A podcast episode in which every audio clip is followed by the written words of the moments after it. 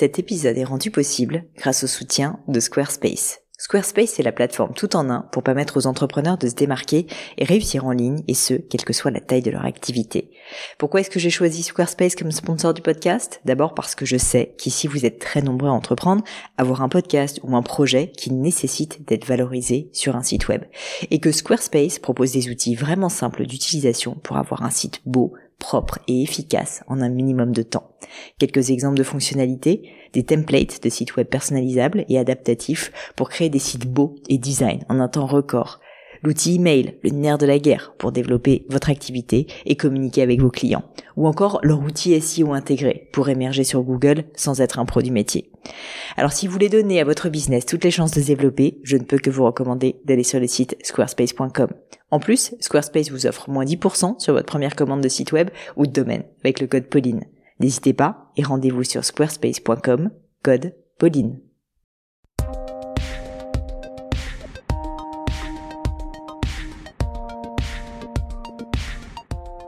Bonjour à tous, ici Pauline Legnaud et bienvenue sur Le Gratin.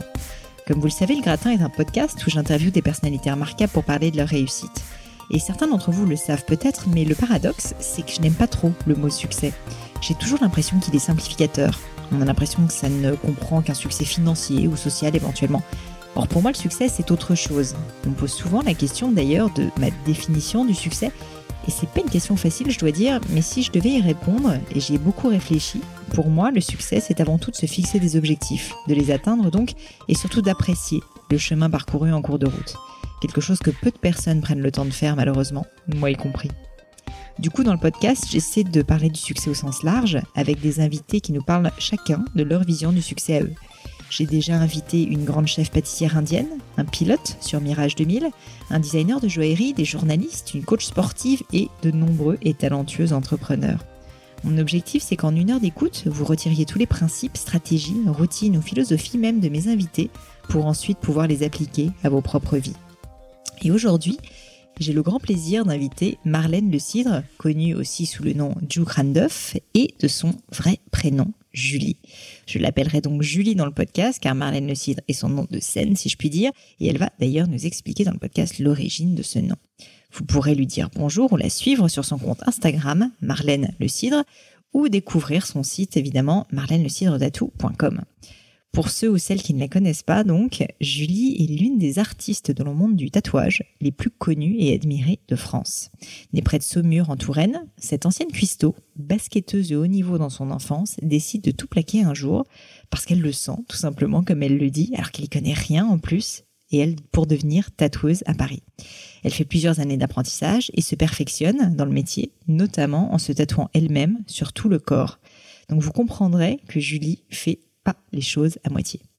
Et personnellement, je connais pas grand chose au monde du tatouage. Pour être honnête, avant de faire mes recherches sur Julie, ça m'intéressait pas particulièrement. Donc, a priori, pas de raison de l'interviewer. Mais quand j'ai découvert son univers, son blog, sa façon d'aborder les choses, son humilité aussi, j'ai vite compris que j'avais affaire à une véritable artiste, perfectionniste et sensible en même temps, responsable, une personnalité vraiment exceptionnelle et qui a vécu des moments de vie tellement forts qu'on aurait énormément à partager. Pour une artiste comme elle, qui peut figer l'encre sur la peau de quelqu'un pour la vie, la relation au temps est essentielle.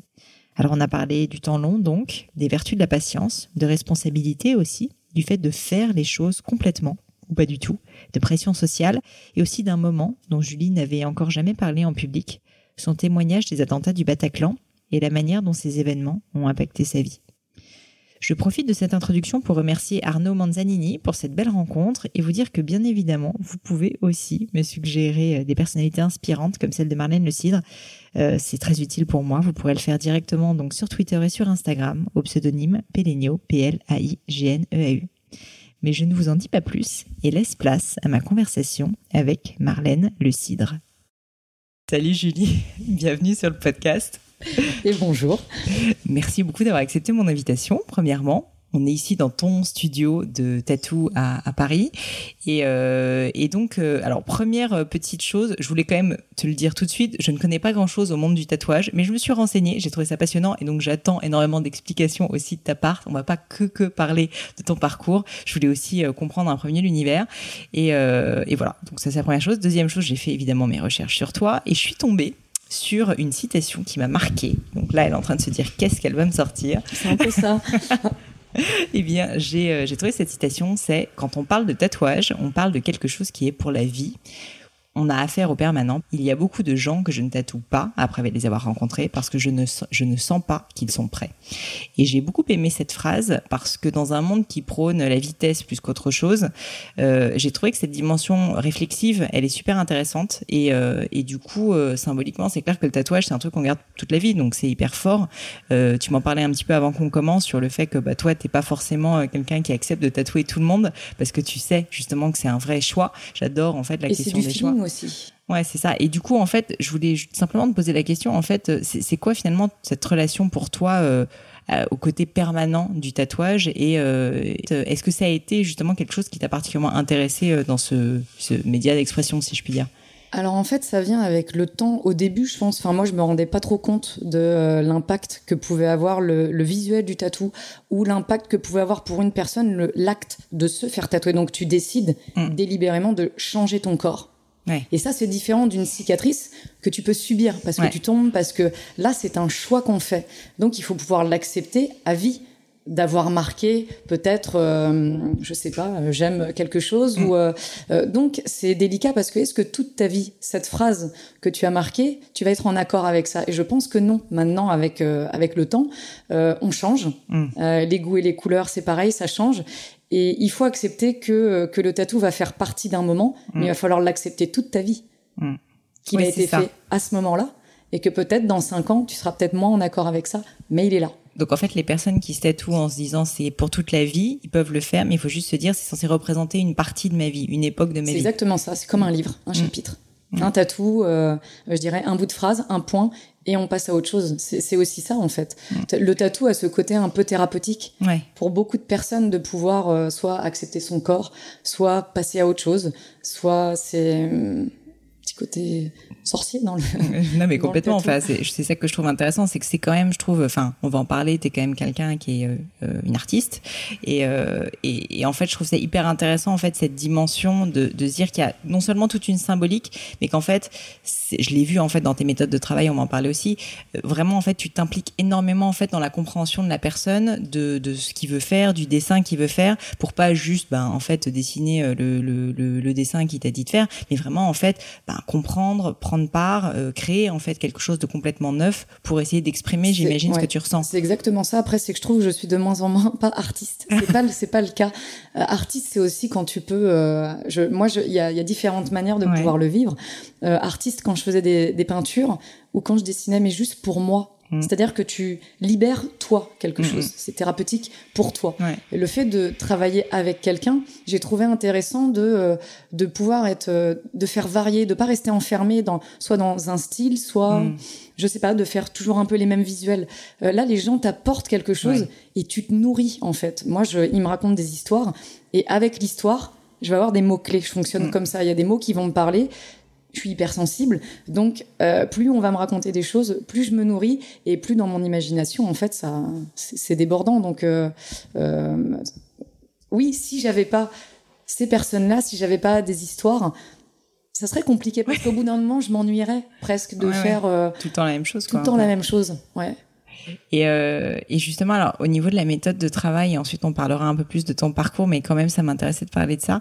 Donc, est-ce que tu peux me décrire un peu comment ça se passe concrètement euh, de A à Z quand tu rencontres euh, quelqu'un qui vient euh, pour faire un tatouage Qu'est-ce qui se passe exactement? Alors déjà, ça se passe sur le site internet. Il y a un, mm. entre guillemets. Je vais expliquer parce que beaucoup m'ont demandé pourquoi maintenant je faisais comme ça. Avant, la porte était ouverte. Mm. Tout le monde venait entre 18 et 20 heures.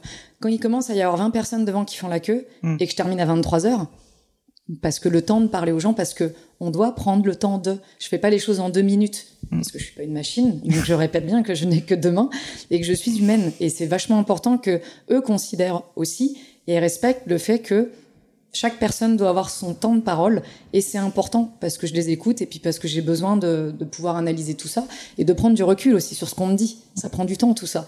Donc j'ai décidé de fermer la porte, de fonctionner uniquement par le site internet qui euh, normalement est très simple maintenant d'accès. On clique et on a déjà des, un espèce de formulaire qui aide aussi les gens parce que des fois on est perdu. Euh, si euh, ils envoient un mail avec leur projet, Ça part n'importe comment, il manque des éléments et c'est compliqué. Du coup, on échange par mail et c'est trop complexe. On perd beaucoup de temps. Euh, donc, y a ça fait un premier filtre. C'est déjà, est-ce que tu as 21 ans? Ouais. Si c'est non. Toi, tu ne tatoues personne en, tout, en dessous de 21 ans. C'est légal, non Normalement, tu peux le faire. Euh, à partir de 16 ans avec accord des parents. Sauf que j'ai déjà eu des expériences où, euh, où les parents viennent pour leurs enfants et où ma première réflexion, c'est pas de regarder l'enfant, c'est de regarder le parent et de dire à quel moment vous validez aussi. Donc je comprends que c'est compliqué quand on est parent parce que pour la plupart des, des jeunes aujourd'hui, tatouer c'est normal. Mais ça, c'est les médias qui ont, qui ont rendu en fait le mm. tatou normal, c'est-à-dire de voir sur une publicité quelqu'un de tatoué, mm. euh, de voir à la télé, de voir toutes ces images font qu'à un moment donné on l'intègre. Donc au quotidien, quand on a euh, ça qui revient, c'est subliminal, hein. mm-hmm. mais on intègre que c'est normal. Mais non, c'est pas normal. Euh, c'est pas juste du custom, euh, je dirais. Euh, ça reste ma vision à moi, bien sûr, tout le monde ne sera pas d'accord avec ça. mais moi, je pense qu'il faut faire attention et que tout le monde n'est pas prêt à se faire tatouer. Mm. Et notamment, cette jeune fille voulait se faire un tatou au niveau de la gorge. Ce qui est hyper douloureux, non je pense. Premier tatou, hein, elle avait 16 ans et quelques. Et là, j'ai regardé les parents et je me suis dit, mais, mais c'est avec vous que je vais parler, en fait. Parce que là, c'est avec vous que je dois parler, c'est pas avec elle c'est de la prévention avec vous que je dois faire. À quel moment vous validez qu'elle puisse se faire tatouer sur la gorge pour un premier tatou? Elle a 16 ans, elle sait pas ce qu'elle va faire, on sait même pas dans ses études ou même dans sa vie, en fonction de ce qu'elle va tatouer sur sa gorge, elle va être apparentée. Bah Forcément, elle va rentrer dans quelque chose pour quelqu'un visuellement. Donc toi, tu as une vraie responsabilité, tu le sens, mais tu estimes aussi ah, que les gens... mais j'ai une responsabilité de dingue. Moi, j'ai une ligne de conduite à laquelle je je ne sors pas. Et donc, il t'arrive de refuser des tatous, en fait Très régulièrement, hmm. au quotidien. Je refuse des fois, euh, pas plus que, que ce que j'accepte, mais je refuse beaucoup. Et j'explique toujours pourquoi je refuse. Hmm, hmm. Soit le projet me convient pas, soit je sens pas la personne. Et ça, il faut aussi euh, que. Pas être facile à expliquer. non, bah si, c'est une question de, de, feeling. Quand on voit que c'est pas naturel et puis qu'il y a des petits blocages, moi, je veux tatouer des gens avec qui. Euh, avec qui je vais pouvoir euh, euh, échanger, avec qui il y a déjà euh, quelque chose de très positif qui, qui passe. J'ai pas envie de tatouer des gens qui vont pas bien, et ça ils le savent pour la plupart. Ceux qui qui ont des petits soucis à des moments donnés, qui vont vouloir faire un tatou. Je prends l'exemple de, je vais citer Carole, il y a pas très longtemps, qui est venue pour pour son tatou et quand elle est arrivée, je, me suis dit hein, ça ça va pas. Et ben on a parlé pendant une heure ou une heure et demie. Elle est repartie, elle a pas eu son tatou. Mais elle est repartie, elle m'a dit merci parce que c'était pas le moment. Tout simplement, il y a des petites choses qui n'allaient pas et je lui ai dit tu sais c'est pas bien de se faire tatouer, c'est pas bon forcément de se faire tatouer quand ça va pas. Ouais, il faut le faire quand tu es en fait en toute conscience. C'est mieux de le faire quand on est en toute conscience, en toute possession de ses moyens et euh, ouais, je pense que c'est mieux. Mm. Après, on n'enlève pas que c'est du cas par cas. Mm. Euh, j'ai eu le cas aussi avec un autre jeune homme qui m'a dit voilà, je viens de me séparer. Euh, J'étais un peu, j'ai hésité à t'envoyer un mail pour te dire on va peut-être décaler ou je dis écoute c'est comme tu le sens. Est-ce que ça va te permettre de passer à autre chose? Est-ce que c'est un moment que tu as envie d'avoir pour toi et rien que pour toi? Et ce qui est des fois très positif, c'est-à-dire qu'on oublie dans ce, feu du quotidien euh, qu'on doit faire des choses aussi pour nous. C'est mm. important parce qu'on fait beaucoup aussi par rapport à, donc dans de l'image. Mais ce petit moment de tatou que moi je considère une expérience qui est faite avec moi, mais c'est un moment ultra intime qui n'est que pour toi, rien qu'à toi, et où tu vas te retrouver dans ta bulle. Mm. Euh, je vais t'écouter, on va parler de toi, on va parler peut-être un peu de moi, mais tu te recentres. Mm, mm. Et ça, ça fait du bien d'avoir quelqu'un qui t'écoute, d'avoir. Je suis pas psy, hein. Mais non, non, mais, euh, mais, mais, voilà. Et, alors, donc, la personne t'envoie un message où, en gros, elle t'explique pourquoi le projet du tatou, quoi, pourquoi elle veut se tatouer. C'est exactement ça, une histoire. Et, euh, et en fonction de tout ça, je réponds et je donne un rendez-vous privé. D'accord. Donc, on établit le rendez-vous privé, tel jour, telle heure. La personne vient et là, on se pose, comme on est en train de faire. Hein. Bonjour, je m'appelle. faire tatouer, peut-être. Je m'appelle Aurélie, voilà, j'ai 32 ans. Euh, euh, je t'ai envoyé un mail et moi, je retourne sur mes dossiers parce que je fais des dossiers avec les, les prénoms, potentiellement les images qu'on peut m'envoyer parce mm. qu'ils ont forcément des petites choses qui vont, euh, qui vont leur parler visuellement. Et là, on en reparle. Voilà, et on va discuter. Ça dure en général, euh, ça peut être une demi-heure. Une demi-heure, c'est suffisant. Mm. Et la personne repart avec le potentiel jour du tatou qui sera dans peut-être. Ouais, assez longtemps. Ouais, en général, six mois. Ah ouais. Il y a autant d'attentes, c'est dingue. 4, 6 mois, et ça, c'est parce que je bloque l'agenda, en fait. Maintenant, je... avant, on pouvait m'envoyer. Mais ceci dit, ça permet de décanter aussi, d'être sûr que, tu vois, tu le fais pas pour les mauvaises raisons. Et je, m'aperçois que, euh, exactement, mm. euh, le fait de laisser du temps, et moi, j'aime le temps et la patience, je le répète, ce mot, patience, qui est très important que les gens oublient, mm. mais ça permet aussi de valider euh, des choses. Donc ceux qui des fois envoient des mails euh, à un moment donné et qui trois mois après peuvent me renvoyer, mais en fait j'ai changé d'idée. c'est déjà terminé. Hein. Mm. Je ne tatouerai pas cette personne. Parce que tu peux pas changer d'idée pour moi en, je veux dire, en deux temps, trois mouvements, où euh, c'est, c'est juste pas possible. C'est soit tu valides, mais si tu ne valides pas euh, jusqu'à six mois d'attente, c'est que euh, c'était pas réellement un tatou, je dirais, dans le, dans la symbolique, qui méritait peut-être. On était peut-être sur un tatou. comme ça, le tatou à l'instinct qui se fait juste pour une raison X, qui peut avoir sa symbolique après avec le temps. Des fois, on leur trouve aussi des, euh, d'autres histoires, mais hum, je suis moins dans le dans le tatou, je mmh. dirais fait euh, bien sûr. sur le moment, c'est-à-dire ce qu'on appelle du walk-in chez nous. Tu viens, euh, tu te fais tatouer et, un, tu repars. un cahier, enfin pas un cahier avec une image, ouais, ça. Et justement, t'as pas de cahier et, ça m'intéressait de savoir comment tu crées les tatous, comment tu les imagines. Si j'en ai un, mais en fait j'ai plus le temps de, de dessiner juste pour moi juste pour le juste pour moi pour ce que j'ai envie de faire j'ai plus le temps de le faire. Et puis parce que je me suis prise euh, euh, au jeu des, des projets. J'ai déjà enfin j'ai essayé aussi euh, par le passé de faire uniquement avec des flashs mm. par exemple. Et en fait ça me ça m'intéresse pas forcément donc, J'aime les gens. ouais, c'est ça. Mais donc aujourd'hui, quand vous discutez comme ça, as des, tu disais, tu as des mots-clés, mais tu as des. Parce que ça m'intéresse toujours un peu le processus créatif. Et donc bah, là, c'est d'autant plus important que bah, c'est quand même gravé dans le marbre, parce qu'ensuite, quand la personne a le tatouage, faut quand même pas se tromper. Quand elle parle, j'ai déjà le, j'ai déjà l'idée. Donc tu as des visions comme ça assez rapidement quand même de, de l'image que ça pourrait ouais, parce être. qu'on fait un entonnoir entre guillemets, je fonctionne vraiment euh, avec un entonnoir, donc je vais pas diriger, mais je vais poser des vraiment des, des, des questions euh, très pas directive, mais pour essayer moi de m'indiquer si mm. euh, voilà est-ce que tu veux de la géométrie dedans? Oui, non. Déjà, ça, donne en fait. donc tu euh, cadres quand même. Voilà, est-ce que tu veux que ça soit un peu réaliste ou pas du tout? Est-ce que, enfin, donc c'est cadré de cette manière-là et en fonction. Moi, j'ai mon petit mon petit papier à 4 mm. et je vais déjà peut-être croquer un petit peu juste pour euh, pour être sûr avec la personne est-ce que c'est cette direction là ou pas? Euh, et même où des fois il y a rien du tout et je dis non laisse-moi faire. Et euh, parce qu'il y a une validation dans tous les cas du dessin qui se fait. Ouais du dessin à final. chaque fois chaque personne va voir son dessin. Avant la session tatou il va venir le valider. Quand même. À 85% le motif il est validé tout de suite quand la personne elle, vient pour pour faire la vérif. Et après c'est du détail. Je dirais les 15% qui restent on mhm. va établir si euh, la ligne elle est très fine ou pas ou euh, voilà. D'accord. Donc, euh, je, me posais la question justement. Je savais pas. Je me doutais quand même qu'a priori c'était prévalidé. Je savais pas si vraiment tu fonctionnais. Tu m'as dit quand on a commencé que tu fonctionnes beaucoup à l'instinct, et je savais pas si tu fonctionnais à tel point à l'instinct que tu. Non, alors je fonctionne à l'instinct sur, sur ce qui va être comme pour, enfin, de l'humain et sur ce qui va être la, la création. Euh, après, je conçois que chaque personne doit pouvoir valider aussi les choses. Elle va le porter toute sa vie. Bah je vais pas lui tatouer quelque chose euh, entre guillemets euh, où elle va se dire ouais, ça non en fait je suis pas très fan. non et puis à discuter aussi beaucoup avec les personnes, euh, avec les tatoués entre guillemets. Le retour est que euh, souvent ils apprécient plus de pouvoir voir le motif avant, de pas le voir le jour même. De...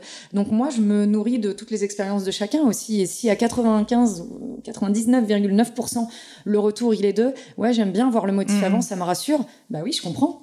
Mmh. Mais c'est clair. Enfin, je, j'essaie de me mettre à la place. Euh. mon fonctionnement et puis parce que je me mets aussi à la place des gens parce que j'ai aussi été à leur place avant et j'oublie jamais que moi aussi il y a des petites choses qui m'avaient marqué. Euh, donc donc non. Ouais. Top. Génial.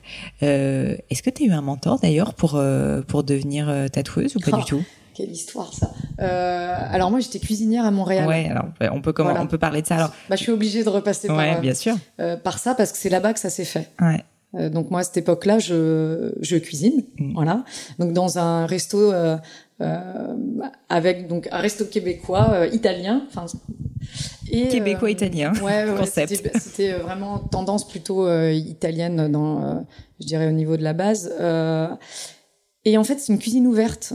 Et il y avait des tatoueurs qui venaient manger régulièrement là-bas, et dont une tatoueuse qui s'appelle Hello, que je connaissais pas du tout et qui est venue me voir. On a discuté et en discutant, j'avais un bras déjà tatoué et, et, on en est venu à parler de ce bras et, et, le nom de la personne que je lui ai donné, elle m'a dit mais en fait je le connais, c'est mon ex. Et donc de, de tout ça, elle m'a demandé bah tu fais quoi ici? Moi je suis française, ça fait déjà, je pense que ça faisait déjà huit ans ou euh, enfin quelques années qu'elle était quand même ici. Et euh, et voilà. Donc et vous euh, êtes liés d'amitié. Ouais, enfin pas pas forcément d'amitié, mais elle m'a tatoué et on a rediscuté. je lui ai dit que j'exposais en en galerie d'art mm. contemporaine, donc elle m'a demandé est-ce que tu fais des dessins ou, et je lui ai dit oui un peu. Et puis on s'est on s'est pas revu et puis on s'est revu et, et à un moment donné elle m'a dit écoute je sais pas pourquoi, je pense que tu as quelque chose à faire dans le tatou. Donc je te propose, j'ai ma meilleure amie qui ouvre un salon, qui est donc euh, mm. ce salon euh, ici, euh, et elle va certainement avoir besoin d'apprentis. Et voilà comment l'histoire, elle me dit, écoute, réfléchis. Par contre, ça veut dire qu'il faut que tu rentres à Paris.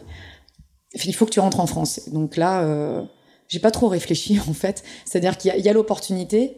moi, je me dis, si elle le dit, c'est pas non plus euh, par hasard. Donc, euh, donc, voilà, donc j'ai pris un, un billet et, et, je suis rentrée pour rencontrer du coup euh, Alix, qui a été mon mentor et, et, la personne qui m'a mis un pied en fait dans le tatou et qui m'a prise sous son aile pendant ouais, pendant un bon deux ans en fait. Mm-hmm. Et, et voilà, donc c'est comme ça un peu que, que l'histoire débute. C'est-à-dire que moi, j'ai deux personnes dans le tatou importantes à ce moment-là. C'est Hello, parce que c'est elle qui, qui va déceler en identifier fait, euh, le, euh, voilà, qui va vraiment identifier le fait que peut-être que tu as quelque chose à faire. Euh, et Alix qui elle euh, fait le plus compliqué, c'est-à-dire former dans l'idée parce que c'est c'est vraiment pas simple et, euh, et encore une fois c'est une question d'humain. Donc euh, donc je suis venue la rencontrer. Mmh.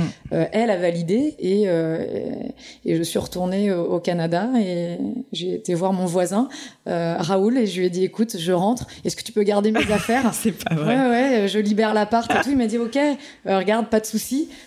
Et donc je, je, rentre et je débute une nouvelle vie où euh, voilà je connais pas spécialement Paris. Ouais. c'est pas forcément mon je dirais, le, kiff ultime d'arriver à Paris, mais j'ai un objectif euh, qui est de devenir tatoueuse. Euh, donc je fais le choix de ne pas travailler et d'être apprenti, donc vrai apprenti. Je suis pas payée à ce moment-là. Euh, donc bah, il faut trouver le logement, il faut pouvoir subvenir à ses besoins. Et donc là, je fais une demande à ma maman de lui dire, je vais pas travailler. Est-ce que tu peux m'aider? Elle me dit, écoute, je suis bientôt à la retraite. en gros, tu as un an c'est déjà pas mal, mais, mais c'est pas long.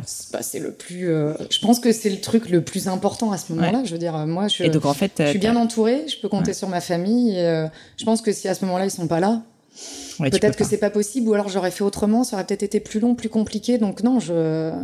Euh, voilà. Donc, euh, non, elle m'a aidée, et euh, en gros, en huit mois en huit mois, en gros, étais, ensuite c'était fait, t'étais euh, étais capable de tatouer. validé, j'avais ouais. fait mon premier tatou le 1er septembre. Euh, Parce qu'en fait, justement, 2013. dans le process, entre guillemets, il y a toute une euh, période euh, où j'imagine tu peux pas encore tatouer les gens parce que mine de rien, c'est tellement grave assez... si jamais tu te plantes. Bah, que... En fait, c'est du cas par cas. Mm. C'est tellement compliqué. C'est un mélange de, il faut apprendre à parler aux gens à savoir les écouter. Donc l'humain est quand même très présent, à pouvoir cibler. Euh, il faut apprendre à euh, bah, tout ce qui est du domaine de, de l'hygiène. Donc il y a des formations mmh. aussi pour ça. Donc on passe la formation déjà. Euh, et après, c'est de l'observation. 90% quand et même. Il y a un beaucoup. entraînement au sens euh, pratique, oui, de pratique, parce que on va, moi c'est un sujet aussi que j'aime bien, si on va en parler. Donc bah, ah, quand même assez rapidement, t'es devenu euh, quand même assez connu dans le monde du tatouage. Et euh, mais tu, tu le dis sur ton blog à plusieurs moments, c'est aussi que t'as quand même fait des heures et des heures de tatou. Enfin dans ta pour, vie, t'en as quand même fait, je sais ouais, pas combien de milliers d'heures, mais j'ai débuté en février 2013 l'apprentissage. Euh, en 1er septembre 2013, je faisais mon premier tatouage mmh. euh, au salon validé sur euh, sur une personne en tant ouais. que en tant que tatoué. Euh, moi, j'aime pas le mot client parce que j'ai pas de clientèle. Je m'estime être artisan, donc comme je choisis qui je tatoue, je n'ai pas de client. Ouais. Donc il y a que des tatoués, puisque moi aussi je refuse à partir du moment où ma porte n'est pas ouverte. C'est que j'ai le j'ai aussi la flexibilité de tout ça. Euh, donc euh, ça a été assez vite, mais vite parce que euh, parce que j'ai poussé Alix à ce que ça aille vite, même si elle n'était pas forcément raccord avec ça, mais parce que euh, même moi, je sentais qu'il fallait que ça aille plus vite, je sentais que j'étais prête. Donc, euh, euh, elle m'avait dit non, mais attends, c'est comme ça, il faut fonctionner comme ça. Ce qui nous a valu quelques frictions, c'est forcément, euh, voilà, ça arrive. Euh, Aujourd'hui, j'ai beaucoup de recul dessus, mais j'ai trouvé ça très intéressant. Euh, et du coup, j'ai pas forcément, euh, j'ai pas forcément pas écouté. J'ai fait une fois. À chaque fois qu'elle me disait mmh. une chose, j'ai fait. Mmh. Ça me plaisait pas. Donc, je me suis tatouée je me suis auto-tatouée des pieds jusqu'au ventre, jusqu'à une partie. Euh, ah ouais, donc tu t'as pris ton euh, propre de, de corps en fait pour t'entraîner. Une partie euh, ouais, de mes bras parce que dans l'idée, je me voyais pas tatouer quelqu'un sans savoir ce que j'allais lui faire, mmh. sans avoir le recul et le retour euh, physique. C'est-à-dire que j'avais j'avais besoin d'être en, je dirais, c'est euh, vraiment en osmose et en adéquation avec le pourquoi je tatoue mmh. et comment je le fais. C'est-à-dire mmh. quand je dis quelque chose à quelqu'un, elle peut que m'écouter parce que je sais en fait. Oui. Je sais complètement ce que je lui fais, je comprends je peux même avoir pas la sensation euh, au même moment, mais je, je, la vis avec la personne. Quand euh, au bout de trois heures, euh, je suis en train de remplir en noir et, que je dis, ok, là tu vas commencer à avoir froid, c'est normal. Là tu vas commencer un peu à, à beaucoup bouger, c'est normal. Tu vas pas t'en rendre compte, mais c'est normal. Tout mm. ceci sont des étapes de la réaction du corps et il faut pas oublier que c'est notre cerveau qui gère mm. aussi ça et lui il oublie pas. Ouais. Donc, il faut savoir aussi s'arrêter au bon moment. C'est mmh. voilà, c'est plein de petites choses. Après, il y a beaucoup de transferts. C'est aussi de mon vécu que euh, que je peux, euh, je dirais peut-être mieux expliquer euh, aux gens. Mais moi, je me suis auto tatouée à mes jambes. C'est bah, non, mais surtout, je me dis avec quand même, je, sais que ça, je sais que ça fait un peu mal. J'imagine, enfin, j'imagine, je l'ai jamais fait, mais ça fait quand même un peu mal. mais c'est une période. Je me dis le faire en même temps avoir la douleur, c'est j'ai occulté moi. une belle. J'étais tellement concentrée sur euh, sur le fait que euh, techniquement il fallait euh, mm. arriver à un résultat. Ouais, tu et puis tu as envie que ton mentor il soit fier moi j'avais envie que, euh, que, que Alix me dise euh, c'est enfin voilà euh, donc et même quand elle le disait je m'apercevais que c'était même pas il fallait plus tu sais il fallait que j'aille de toute manière aller chercher encore plus loin parce qu'au moment où elle me le disait c'était un nouveau déclic pour me dire ok donc ça elle a dit oui. Ça c'est bon elle a je peux passer autre chose. voilà que que, que c'était bon les lignes allaient ok et tout. Et là je me disais mais qu'est-ce que je veux faire de plus pour que et donc tu enfin moi c'est une quête perpétuelle de d'aller chercher plus, toujours plus. Enfin, c'est de cette façon-là. Et euh, si on revient, euh, justement, tu l'as évoqué brièvement, euh, le, fait que tu es parti au Canada et avant ça, en fait, tu habitais en France. Donc si on revient un petit peu brièvement. Je suis partie en vacances au départ et je suis jamais rentrée. C'est vrai. J'allais te demander, parce que du coup, on en parlait avant, donc tu es, es né en France, tu es né dans la région en Touraine, dans le Saumurois. Qu'est-ce que tu voulais faire quand tu étais petite? Alors ça, c'est il n'y avait rien de particulier Non, rien de particulier. Euh, j'avais envie de faire ce que je voulais. Déjà. Ça, c'est important. Ouais, principalement. De faire que des choses que, euh, que moi j'aimais. Hmm. Si elles étaient différentes, tant pis. C'est ce que j'ai fait d'ailleurs. J'ai fait beaucoup de choses, mais il fallait que ça me plaise. Hmm, hmm. J'avais besoin d'y trouver, moi, dans tous les cas, un intérêt euh, pour pouvoir avancer. À partir du moment où ça s'essoufflait, c'est terminé. J'arrêtais, je démissionnais ou autre, et je faisais autre chose. Et j'ai toujours fonctionné comme ça. Et à quel moment tu sais quand euh, tu dois arrêter et quand tu dois continuer Parce que tu vois, on se dit quand même. C'est vraiment ce que tu sens. Parce que je m'écoute beaucoup.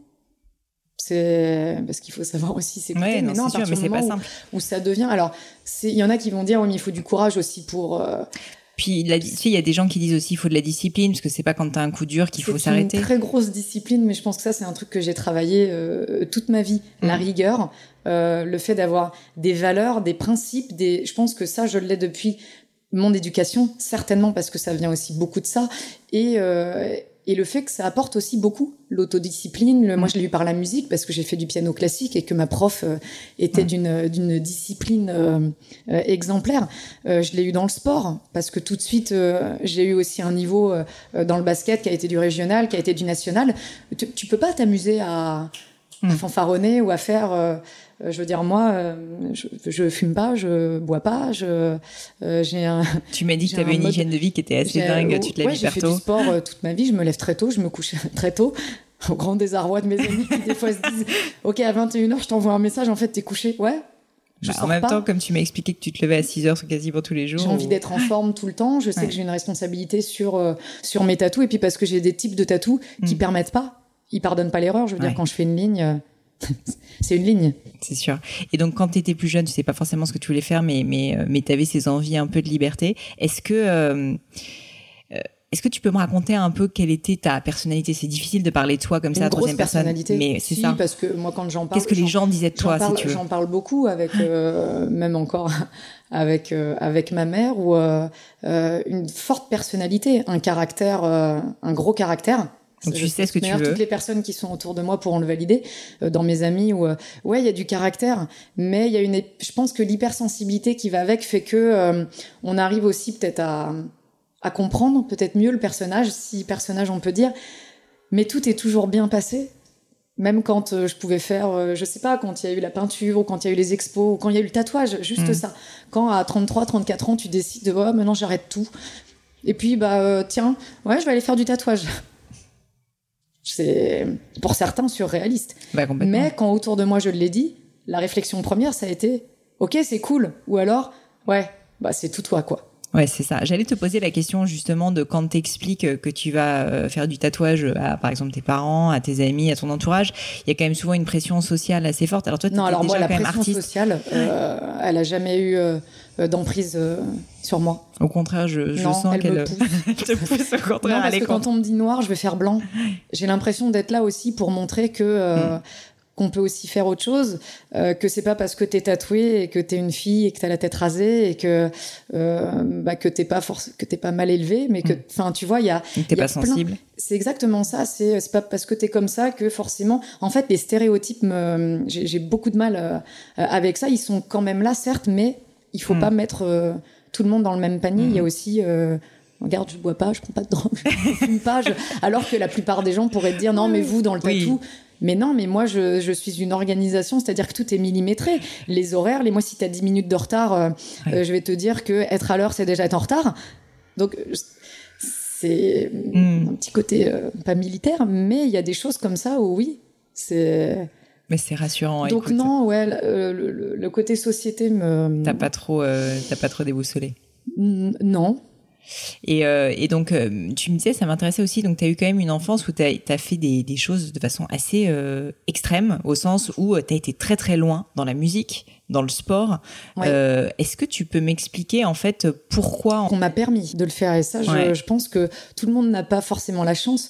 chez nous, nous, notre mère, elle nous a au contraire encouragé à à faire plein de choses. Mais comment, par exemple, tu tombes dans le basket et tu te retrouves à aller quasiment en équipe nationale? Euh, J'ai fait, enfin, je, euh, je, ben je euh, écoute. Alors la musique, euh, en fait, mon frère a débuté mhm. par la guitare. Enfin, il a débuté avec le piano. Donc, il y avait un piano à la maison. Euh, il se trouve que ça n'a pas été son, son élément de base. Il est parti vers la guitare. Et en fait, moi, je me suis mise à jouer un peu naturellement et puis à jouer d'oreille. Ouais. Donc, donc ma, ma mère s'est dit, OK, on va peut-être faire quelque chose. Donc elle m'a demandé, j'ai dit oui. Et je me suis mise dans le piano, euh, comme euh, dans tout ce que j'ai fait après, c'est-à-dire à fond. Euh, je me levais le matin avant d'aller à l'école, mais j'avais 6 ans. Hein. Je jouais. Mais, c'est pas. je jouais pendant je veux dire, c'était pas imposé, c'était pas imposé par ta famille. C'est vraiment toi qui t'avais fixé cet objectif. Non, puis imposé n'aurait jamais fonctionné avec moi. Dans tous les cas. Ouais. Donc non, l'éducation, ça, oui, c'est-à-dire que maman imposait, enfin imposait par, par voie de fait, je veux dire, euh, c'est normal, ça fait partie du truc. Euh, mm, mm. Tu dois faire ci, ça, ou euh, ça serait bien que vous fassiez ça, ou voilà. Et comment t'as fait ces choix du coup C'est juste que ça te plaisait, t'es tombé dedans un peu par hasard et du coup porté par l'envie d'aller plus loin? C'était libérateur en fait déjà thérapeutique, je pense. Enfin, euh, moi, il y avait un besoin. Je suis une hyperactive, donc si c'est pas physique, mm. de toute manière, ça va être, euh, ça va être mental ou ça va être. Il faut que je m'occupe. Moi, je, je, suis incapable de rester devant un écran. Euh, ah, je peux pas regarder un film. Je, même au cinéma, c'est dur.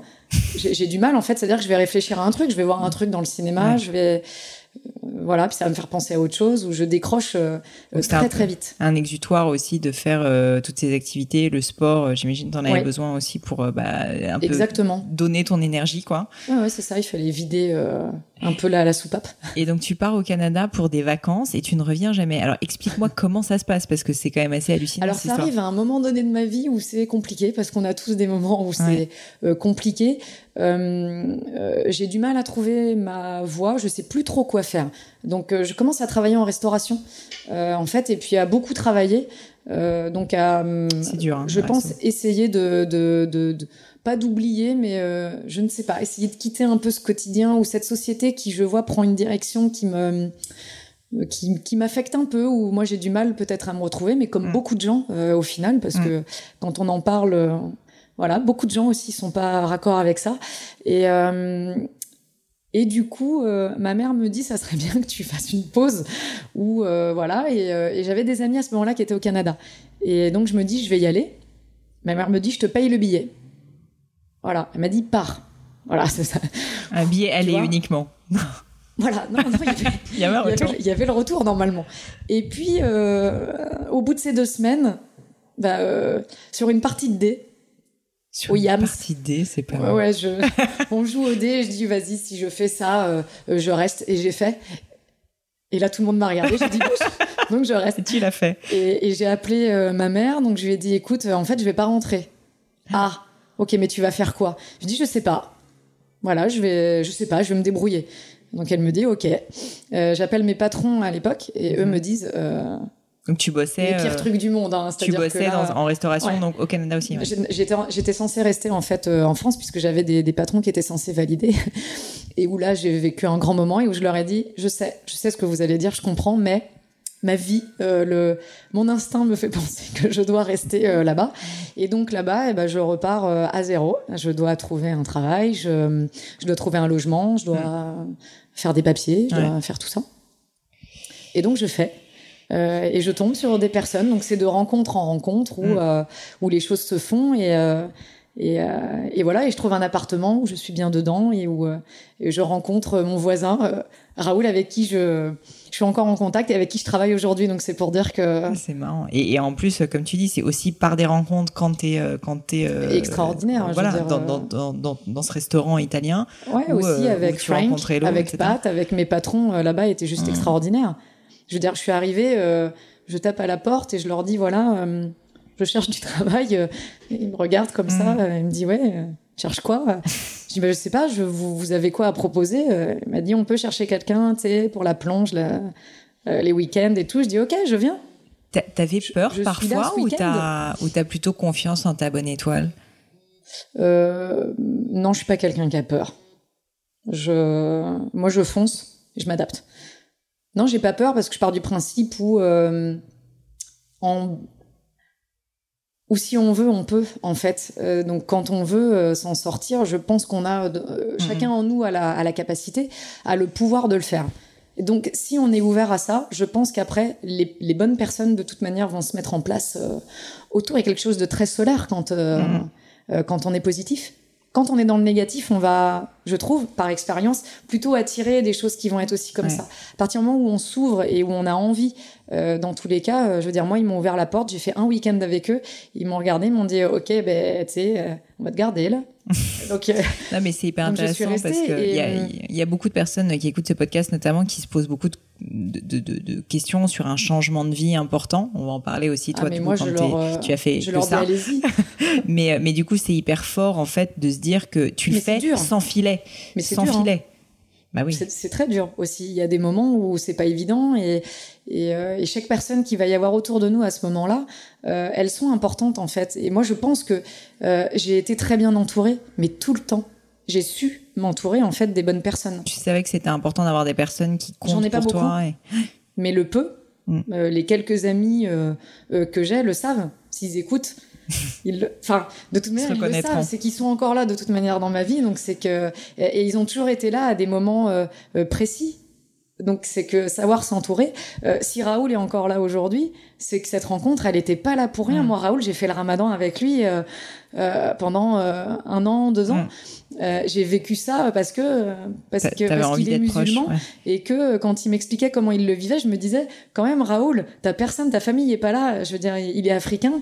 je me disais quand même, ok, je vais le faire avec toi. Je sais pas, j'y connais rien, mais tu vas me voilà, tu mm. vas m'orienter et je l'ai fait avec lui eh bien, je conseillerais presque à beaucoup de personnes de faire le ramadan. Ouais, moi, j'ai appris plein de choses. Ça doit être hyper dur euh, physiquement. Tu, tu, réapprends euh, un peu l'humilité aussi, de te dire que euh, parce que parce que tu es faible. Mm. à ce moment donné, moi j'étais en cuisine, donc je me coupais du coup régulièrement. Il y avait des petites choses comme ça où mm. je j'arrivais à ressentir que, eh oui, tu as une enveloppe, tu as un corps, et mm. dedans il se passe plein de choses. Et il faut aussi savoir accepter mm. que euh, bah, que t'es pas parfait. Donc la perfection n'existe pas non plus, même si je fais partie des gens qui qui vont dire que que la perfection elle est importante parce qu'elle te pousse dans tous les cas euh, euh, sur des niveaux que tu irais peut-être pas chercher si mm. tu n'essayais pas d'atteindre ça. Donc moi ça c'est une ligne de conduite, c'est de tenter la perfection et de ne jamais l'atteindre. D'ailleurs, je trouve ça ultra intéressant. euh, mais voilà, donc euh, toutes ces choses-là font que ça construit en fait autour de toi. Euh... Et j'ai l'impression que tu l'as fait en plus. Donc là, tu le fais dans le tatouage, mais que tu l'as fait autant finalement pour le sport que pour, la musique, que pour la cuisine pour probablement. Tout, comme avec les gens, comme avec mes rencontres, comme toutes les personnes qui sont autour de moi. Je suis pareil pour tout. Donc je peux aussi même demander euh, à mes amis euh, d'être très de, de, la rigueur. De, mm. Donc euh, bah, mais c'est marrant parce que tu vois souvent c'est un grand grand stéréotype mais qui existe je pense qui est que les gens se disent un artiste ou une artiste et un peu un oiseau des îles qui va, euh, tu vois, euh, être inspiré, qui va. et en fait, toi, on sent qu'il y a ce paradoxe entre à la fois bah, une très grande rigueur et en même temps, et ça se voit dans ton style de vie, et ça se voit dans tes tatouages, et ça se voit dans bah, ton éducation certainement aussi avec la musique et tout. Mais d'un autre côté, comme tu dis, l'instinct et l'acceptation de ben la chance et de juste des rencontres et de bah, ne pas forcément être psychorigide sur un plan. Euh, parce que je l'étais beaucoup d'ailleurs avant et euh, plus, je crois que plus je vieillis, plus j'ai des expériences, plus je côtoie des gens, plus je parle avec mes tatoués, plus, euh, plus ça amène en fait aussi à ouvrir euh, des choses. Et c'est ça qui est intéressant. Tu as fait des rencontres exceptionnelles via le, tatouage? Enfin, des personnes vraiment qui t'ont marqué? Bah, J'ai envie de dire que presque au quotidien. Moi, j'aimerais remettre la lumière là-dessus, c'est que chaque personne a quelque chose, dans tous les cas, d'exceptionnel, mais ils ne le savent pas. Mm tout simplement par leur histoire, par leur vie, par euh, ne serait-ce que des bribes de, je sais pas, des petits détails, mais je trouve que, que, que chaque personne en fait a un truc incroyable. Après, il y a forcément, il y a des gens qui se qui sortent du lot. Euh, je peux citer des noms. Hein. Farida euh, en est en est une de ces personnes, je trouve, avec euh, avec une histoire incroyable. Euh, mais il y en aurait. Mm. Là, je, je, je parle des dernières en fait parce que je vais aussi citer sur, sur, sur les dernières, mais euh, Alice, euh, Charline, qui là sont en plus sur des premières personnes que j'ai que j'ai tatouées, qui sont encore là aujourd'hui, qui sont devenues même plus que des que des tatoués. Et puis parce que on va y revenir, mais parce que c'est des gens au moment des attentats que, que j'ai eu au téléphone, parce que parce qu'elles ont vécu aussi ce truc-là euh, mmh. directement. Donc voilà, il y a, y a, des bouts de choses comme ça où la vie est très intéressante. on s'ennuie pas. Moi, j'aime ça, ouais. Est-ce que, euh, est-ce que justement, tu acceptes de parler un petit peu de, de ces attentats? Donc, Oui, on peut en euh, parler. Je, je, sais que tu l'as pas trop fait par le passé, donc euh, ça me touche beaucoup que tu acceptes. Je te remercie. Je, je sais que c'est pas facile. Euh, est-ce que tu peux m'expliquer en gros qu'est-ce qui s'est passé et, et, et, surtout en fait, bah, du coup, qu'est-ce que ça a changé dans ta vie Ça a pas changé énormément de choses, mais ça a changé quand même quelques petites choses. Euh, euh, le, le, le, jour des attentats, en fait, donc on parle des attentats de... du 13 novembre du, Bataclan, puisque plus pour situer pour les gens, là on est au Bataclan, mm. puisque le, le, salon de tatouage euh, est donc euh, fait partie du, du Bataclan. Euh, ce soir-là, en fait, moi d'habitude j'ai pour habitude de rester très longtemps euh, au studio, et cette journée-là, je ne sais pas pourquoi, j'ai fermé plus tôt. Et donc, je dirais à, à 10-20 minutes à peu près avant que avant que ça se passe, et j'habitais au niveau euh, des portes de sortie de secours du, mm. du Bataclan, euh, dans, dans, un logement un tout petit peu plus loin quand même. Et, euh, et, donc voilà, moi, le temps de rentrer chez moi, de, de me poser et euh, et voilà, donc là, euh, juste pour expliquer très vaguement, hein, donc ça tape aux portes, ça crie un peu. Moi, je pensais que c'était des gens dans le bâtiment qui faisaient une fête. Mm. Donc j'étais déjà en train de me dire dans ma tête, euh, moi, je vais aller me coucher. Donc euh, non, pas maintenant, et, euh, et, je vais intervenir s'il faut, juste pour dire un petit peu plus de calme. Et en fait, non, moi, quand j'ai ouvert ma porte, euh, euh j'ai pas compris tout de suite parce que parce que voilà, parce que c'est intense, parce que c'est brusque. Et non, moi, j'ai fait rentrer. voilà. T'as fait rentrer et puis gens. Je, je, refermais la porte et puis ça retapait et je faisais rentrer. Et puis tu au bout d'un moment, pas ce que les gens. Non, j'ai posé les tout de suite, j'ai posé les gens et les premières choses que j'ai pu dire, c'est voilà, l'eau, euh, c'est là, le robinet est là, les toilettes sont là. Vous avez besoin de quoi Donc le premier truc, ça a été des chargeurs de téléphone euh, portable. Euh, euh, par chance, j'ai toujours un million de chargeurs en fait parce que j'ai eu aussi pas mal de téléphones. Et donc j'ai donné ça à tout le monde, donc ils ont rechargé. Et puis on a essayé un petit peu de poser les choses, de, de discuter. Je leur ai dit ok, juste pour que je comprenne, vous venez d'où? Il se passe quoi? Et là, euh, voilà, on m'a expliqué. Je leur ai demandé s'ils voulaient qu'on mette la télé pour euh, peut-être suivre ou savoir ce qui pouvait se passer. Et, euh, et voilà, je leur dis mais, euh, mais vous venez quand ils m'ont dit on vient, c'est le Bataclan et tout, c'est super, euh, enfin c'est grave, blablabla. Et je me suis dit, je viens de fermer. Euh, moi, il y a un mmh. truc qui est quand même. donc c'est particulier et puis il n'y a pas de réflexion à ce moment-là. On... Ouais, tu, tu, tu, tu, non, tu réfléchis pas. C'est encore une fois ouais. à l'instinct et puis c'est du cas par cas et, et non. Et là, bon bah la soirée, bref tout se passe et puis euh, et puis ils repartent et euh, et je me rappelle donner ma veste à Carole parce que parce qu'il faisait froid et que quand ils repartent, il est presque 3 heures du mat. Euh, euh, voilà, et elle me dit bah non, euh, parce que je sais pas quand je vais comment je vais faire pour te la rendre et puis on se connaît pas et tout. Je dis ça sera la vie de cette veste, on verra. Et et voilà, et puis je les ai tous, je les ai revus. Euh, quelques mois après et euh, ce qui m'a choqué c'est le visage parce que parce que ce soir-là j'ai vu un visage et le visage de la peur il est il est très violent. Voilà. Et quand je les ai revus, je les ai revus différemment. C'est-à-dire mmh. bien en fait. Et, ça, ça m'a fait du bien. Et, et, elle est revenue avec François, avec son ami, et elle m'a redonné ma veste. quoi. Donc il y a des histoires en fait comme ça où non, moi je retiens l'humain en fait aussi euh, sur cette soirée-là. Si beaucoup retiennent le fait que que oui c'est violent, que oui c'est horrible, mais au-delà de ça, oui, il y a eu aussi des, il y a aussi des belles choses, il y a aussi des interventions, il y a.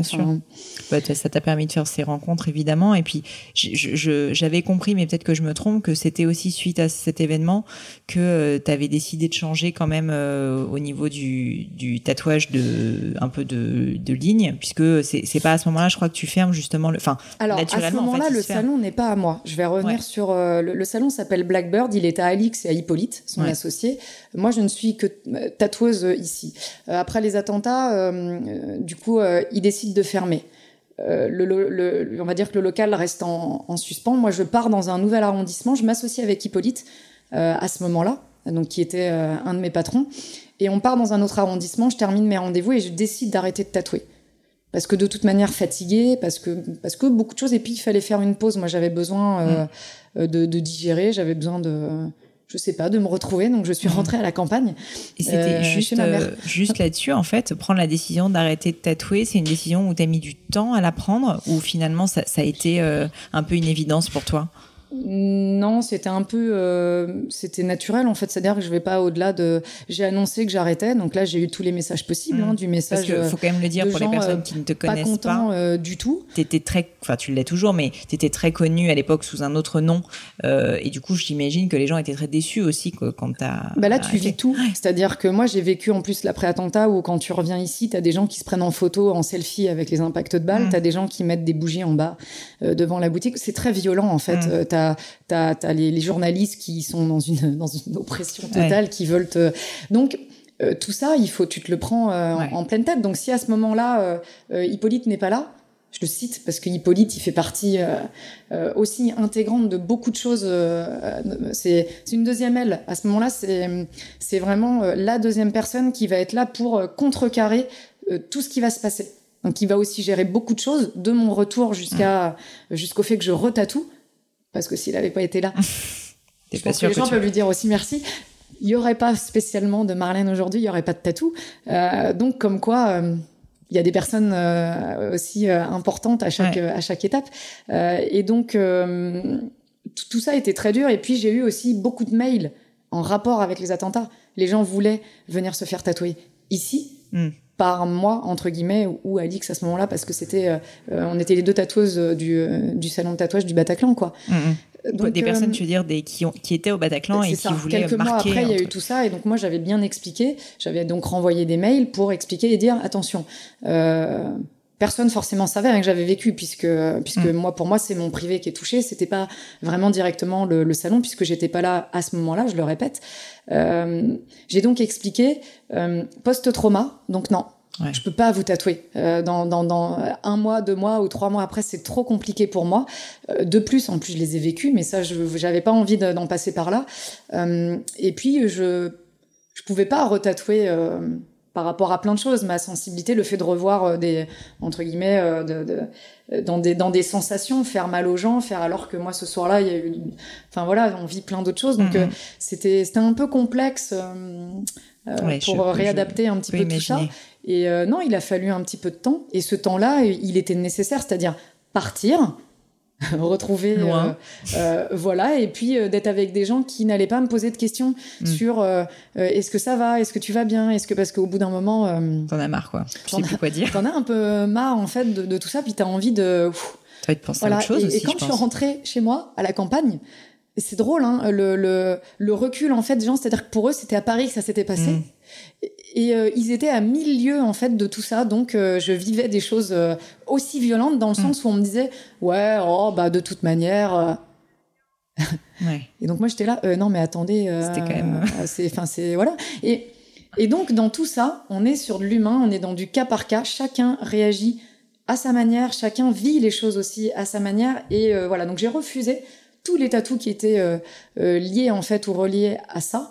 Je demandais beaucoup aux gens pourquoi en fait donc de pourquoi demander les histoires, c'est que ça m'aide aussi à mm. cibler si oui ou non en fait. C'est bien de le faire ou pas parce qu'il faut que moi aussi je m'y retrouve. Euh, c'est vrai que je pense que très vite les gens ont compris que je qu'il fallait pas me demander, même si pour eux il y a une signification et que c'est très important. J'y arrive pas, mm. tout simplement. C'est mm. Peut-être trop relié aussi euh, à moi. Peut-être que si je les avais pas euh, vécus ou mais c'est juste ma façon et il faut que ça soit accepté et il faut que chacun comprenne non, que, mais bien sûr. Que, que, voilà mais donc oui l'après il est il est compliqué et, et, Hippolyte a voulu revenir en fait ici clairement il m'a dit est-ce que allez, on y retourne. C'est important. Euh, on y retourne, on verra. Euh, tu tatoues ou tu tatoues pas. Et donc, quand on est revenu, euh, on a ouvert un coffee shop. Ici, à cet emplacement? Ouais. Donc le, le bar n'avait pas réouvert, la salle n'avait pas encore réouvert et on s'est dit pour les gens du quartier que ça pouvait être bien, ils nous connaissaient, ils connaissaient nos visages et que ça pouvait être positif dans le sens où revoir aussi des gens, pouvoir en parler parce qu'on a aussi beaucoup parlé pendant tout le temps où le coffee il a été ouvert. voilà, on a on a fait office de, de bar de, de, quartier où chacun venait pour, pour euh, voilà, où on en parlait euh, euh, et où on disait bien qu'on n'était pas forcément là non plus pour en parler, mais qu'on était là surtout pour, mhm. pour, pour dire ça continue. Ouais, redonner un peu de vie au quartier. Quoi. Et, et, et, voilà, et on avait une, barbière aussi à l'étage. voilà, on a redébuté comme ça, et puis petit à petit, à force de revoir ma tête dans le quartier, les gens, ah mais t'es revenu, mhm. oui non mais je tatoue plus. Et puis au bout d'un moment aussi, euh, les choses euh, se, remettent, revenu, se remettent en place. Donc euh, on commence à se dire, oh, je referais bien un petit tatou. Mm. puis bah de 1, on passe à 5, à 10, à 20, et puis, et puis l'agenda commence à se bouquer. Et puis là, la vraie question se pose. puis maintenant, il y a 6 mois d'attente. c'est qu'est-ce que je fais Donc voilà, Hippolyte m'avait dit est-ce que tu changes de nom ou pas? Donc beaucoup m'avaient dit ne change pas de nom. Euh, tu te rends compte, tu as toute une, communauté entre guillemets qui te suit avec ce nom-là. Et moi je me suis dit, c'est peut-être aussi le moment tu peux de nous rappeler ce nom du coup pour ceux qui Marlène Le Cidre. Donc avant, euh, non, j'étais Ju, euh, de Blackbird Tattoo. Mm. Aujourd'hui, c'est Marlène Le Cidre. Et voilà, pour moi, c'était une je dirais, le, moment de pouvoir tourner la page aussi, depuis être attaché, euh, entre guillemets, euh, même si pour certains, je resterais, euh, je pense, du, du d'œuf ad vitam aeternam. mais ça permettait de passer une nouvelle étape, de tourner la page et de me dire, ben, je recommence à zéro. Et mm. puis si vraiment je suis douée dans le tatou, Ouais, ça marchera. Mais eh ça, ça doit être un peu un challenge pour toi, de je toute manière, ça refonctionnera. Non, mais c'est ça. et ça par, par, définition. Et il se trouve que de toute manière, voilà, ça, ça fonctionne. Donc certains m'ont retrouvé, d'autres pas. Euh, et, euh, et je peux te demander du coup le, le nom de Marlène Lucie parce qu'on peut en parler au début de la conversation quand on s'est quand on, quand je t'ai rencontré pour la première fois. Je t'ai dit alors du coup est-ce que tu veux que je t'appelle Marlène ou, euh, ou Julie? Tu m'as dit bah mon nom c'est Julie. Euh... euh mais euh, mais du coup quelle est quelle est la signification derrière le nom Marlène Alors pendant le, le pendant le coffee en fait donc Hippolyte écoutait beaucoup plus jeune Noir Désir et dans une des chansons il y a Marlène. Il y a une Marlène. Et moi je voulais un vieux prénom français enfin vieux prénom français, c'est pas la question, mais je voulais un prénom euh, un peu plus euh, rustique. Et euh, non, il me dit, écoute, il y a une chanson que j'aime bien, et, et, ouais, Marlène, quoi. Marlène. Et je dis, ouais, ça fait très, entre guillemets, un peu tenancière, mais je dis, non, ouais, Marlène, allez. Puis de toute manière, en plus, il fallait que ça se fasse vite parce qu'il fallait recréer l'Insta, il fallait, il fallait redébuter le, tout ça. Et puis, je dis, non, mais ça peut pas être juste Marlène. Et, et la seule boisson, entre guillemets, pétillante, un peu alcoolisée que je peux boire, c'est le cidre. Donc voilà. Voilà. Et en fait, j'ai regardé, on avait euh, toutes les bouteilles de cidre qui étaient étalées euh, euh, sur l'étagère, et j'ai regardé, je lui dis, vas-y, Marlène, le cidre. Donc, mais, mais je suis un peu comme, toi aussi. Moi, j'aime bien aller assez vite dans les décisions. Parfois, je regrette un peu parce que du coup, je, je vais trop vite. mais il y a un plaisir quand même à agir. Ouais, on se dit, ça y est, c'est fait, c'est bon, c'est trouvé, on avance en fait. Voilà, et, et je trouve que le, le nom, en fait, il n'était pas. Pour moi, c'est pas si important que ça. C'est un nom de entre guillemets c'est la vitrine, c'est pas mm. voilà, euh, ça, ça m'importait euh, peu au final à ce moment-là. Euh, puisque bah, de toute manière, il est par ailleurs plutôt sympa. Je quand je tatoue les, même, je me suis aperçu que j'avais récupéré une communauté, c'est-à-dire que le cidre a fait que les Bretons. j'ai eu beaucoup de Bretons en me contactant, ils disant ouais, mais j'ai vu que tu venais de chez nous, et donc ça me fait sourire parce que je fais non non, mais moi, je suis du Saumurois, je suis plutôt du vin, je suis plutôt des vignobles que que du cidre, mais j'ai trouvé ça très drôle en fait que du coup par un nom, ça m'a permis aussi de comprendre que l'impact que pouvait avoir un nom quand on le choisit ou ça va parler à certaines personnes, peut-être à d'autres moins. Mais non, donc je ne suis pas bretonne. on le saura.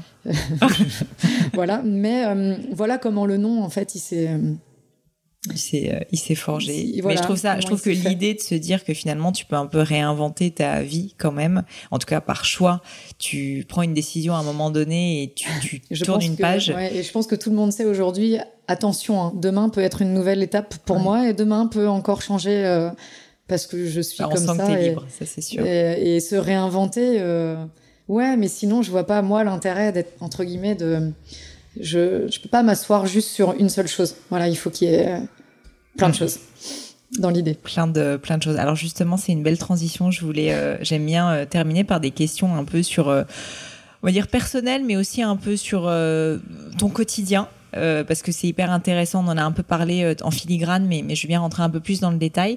Et, euh, et donc, notamment parler alimentation, parler sport, parler routine de vie. donc, tu, tu, tu disais que tu ne bois pas d'alcool. Tu disais que bah, tu étais plutôt quelqu'un d'assez rigolo. Non, si je bois un verre, en fait, je peux même pas le terminer. Ah et très vite, très vite ça va pas.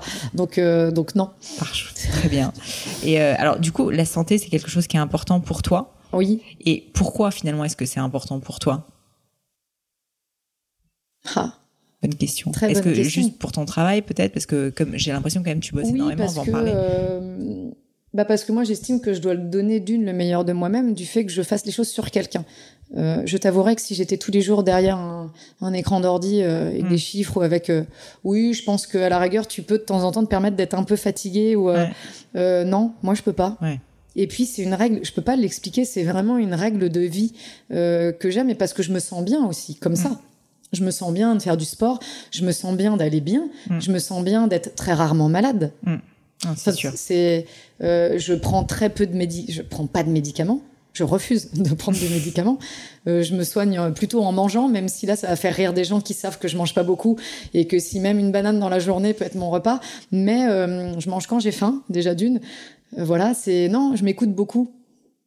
Et il y a eu un moment où tu as pris une décision consciente justement d'avoir cette euh, hygiène de vie totale ou euh, c'est juste ta personnalité et tu sentais que ça te réussissait? Ouais, c'est ma personnalité en fait. je pense j'ai jamais mais j'ai jamais fait comme tout le mmh. monde en fait. Non non, mais c'était juste il y a des gens tu vois qui ont un déclic à un moment donné, ils ont une vie ou un peu pas dissolue mais tu vois, ils ont une vie où en gros, on l'a tous je pense qu'on l'a tous. Moi j'ai eu je pense j'ai 9 ans de ma vie où ça a été mmh. très compliqué. Mais quand je dis très compliqué, ça a été de du plus bas ou, ou même physiquement. Euh, mmh.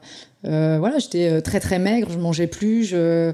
et puis où à un moment donné, et c'est là où, où j'en viens à dire aux gens, à un moment donné, c'est euh, oui, il faut avoir euh, quand tu as cette envie d'avancer et quand tu as envie d'aller loin et quand tout, tout, tout se fait et les déclics se font. Alors moi, je sais pas quel déclic j'ai envie de dire, à quel moment, peut-être le Canada, peut-être que de partir. Ma mère a eu raison de, de, de me dire, mais, mais euh, fais, prends des vacances, va, euh, je sais pas, fais quelque chose. Et je me suis dit, oui, bah, je vais aller voir euh, JM et Lucie au Canada. Voilà, mais souvent, quand tu pars, je trouve qu'il y a un côté, euh, ça, ça. C'est ultra enrichissant. Et puis tout je prend, que moi, tu prends du recul sur tout, parce que tu te rends compte qu'en fait, tous tes petits problèmes du quotidien, finalement, bon, c'est un peu dépensif. Je pense que j'avais l'envie de partir. Mais le, le, le, truc se faisait pas et je pense que quand ma mère m'a dit bah je sais pas ouais attends il y a JM et Lucie qui sont au Canada hmm. ils ont encore quelques mois à faire ouais je vais y aller tiens et puis je vais aller voir ce qui se passe là-bas curiosité euh, hmm. maladive, ça de toute manière, et de d'essayer d'aller euh, euh d'aller voir, de voir ce que je pouvais aller trouver. Trouver quoi? Je ah. sais pas. On n'en sait rien. Partir pourquoi C'est toujours hmm. la question un peu euh, un peu ultime. Tous ces gens qui partent, oui, ils partent pourquoi Mais on ne sait pas vraiment nous-mêmes. En fait, c'est une espèce de quête. je sais pas, une quête du bonheur où on sait que de toute manière, elle va être à vie, un peu. Mais le but, c'est, je pense, d'aller trouver des éléments qui vont nous permettre d'avancer le mieux possible, mm. d'aller bien et de pour moi, c'est des emboîtements. Euh, c'est un peu une espèce de théorie de Leibniz hein, euh, euh, qui disait que, comme un puzzle, chaque morceau de puzzle que tu vas ajouter va construire ta vie et que tu sois là à regarder ou que tu sois à un autre côté, tu vas pas voir du tout les choses de la mm. même manière. Et ça, c'est intéressant. Cette théorie-là, elle, est, elle, est top selon que tu sois à droite ou à gauche ou en face ou derrière. Bien sûr, tu vois pas la même chose. Bien sûr. Et ça, c'est bien. C'est bah, je pense que tu tu tu l'as clairement vécu en plus en, en, faisant des choses finalement qui peuvent paraître ne pas avoir de de, de ligne directrice mais où en fait au final bah il y a quand même quand on regarde il y, il y a un invariant commun c'est évident. De, de liberté euh, de je pense d'expression. Ouais ce fameux puzzle en fait où euh, bah t'as as ton premier euh, as ton premier bout de puzzle et après tout ce qui se passe à côté euh, tu construis quand même mais mm. Et alors, si on revient quand même à l'alimentation, du coup, tu dis tu manges peu. Ouais, vraiment. Je suis une adepte des. Alors, de la banane. Euh, non, mais alors, banane, euh, boîte de thon. Moi aussi. pratique. Tout le monde, voilà, le côté euh, pratique de la boîte de thon. Oui, c'est un peu ma nourriture première, c'est-à-dire qu'après, quand je rentre chez moi, euh, c'est. C'est marrant pour une ancienne cuisinière, finalement, tu passes beaucoup, pas beaucoup de temps à les cordonniers les plus mal chaussés, c'est bien, bien, connu. Mais oui, au final, je suis pas. Euh, c'est pas que j'aime pas manger. Je prends pas le temps pour mhm. ça parce qu'il y a trop d'autres choses, choses que faire. qui voilà qui m'intéressent et euh, et je me laisse très vite euh, emporter euh, au point d'oublier des fois peut-être de, de manger mais il y a le rappel vital qui à un mhm. moment donné t'as très faim tu sens que tu es un peu donc tu te dis OK là je vais faire ma pause mais j'aime prendre le temps de faire les choses. Et, et sur une journée, par exemple, de tatou, j'ai pas le temps de manger. Hmm. Parce qu'il faudrait juste que je me pose 15 minutes pour ça. Et 15 minutes, pour moi, c'est pas assez.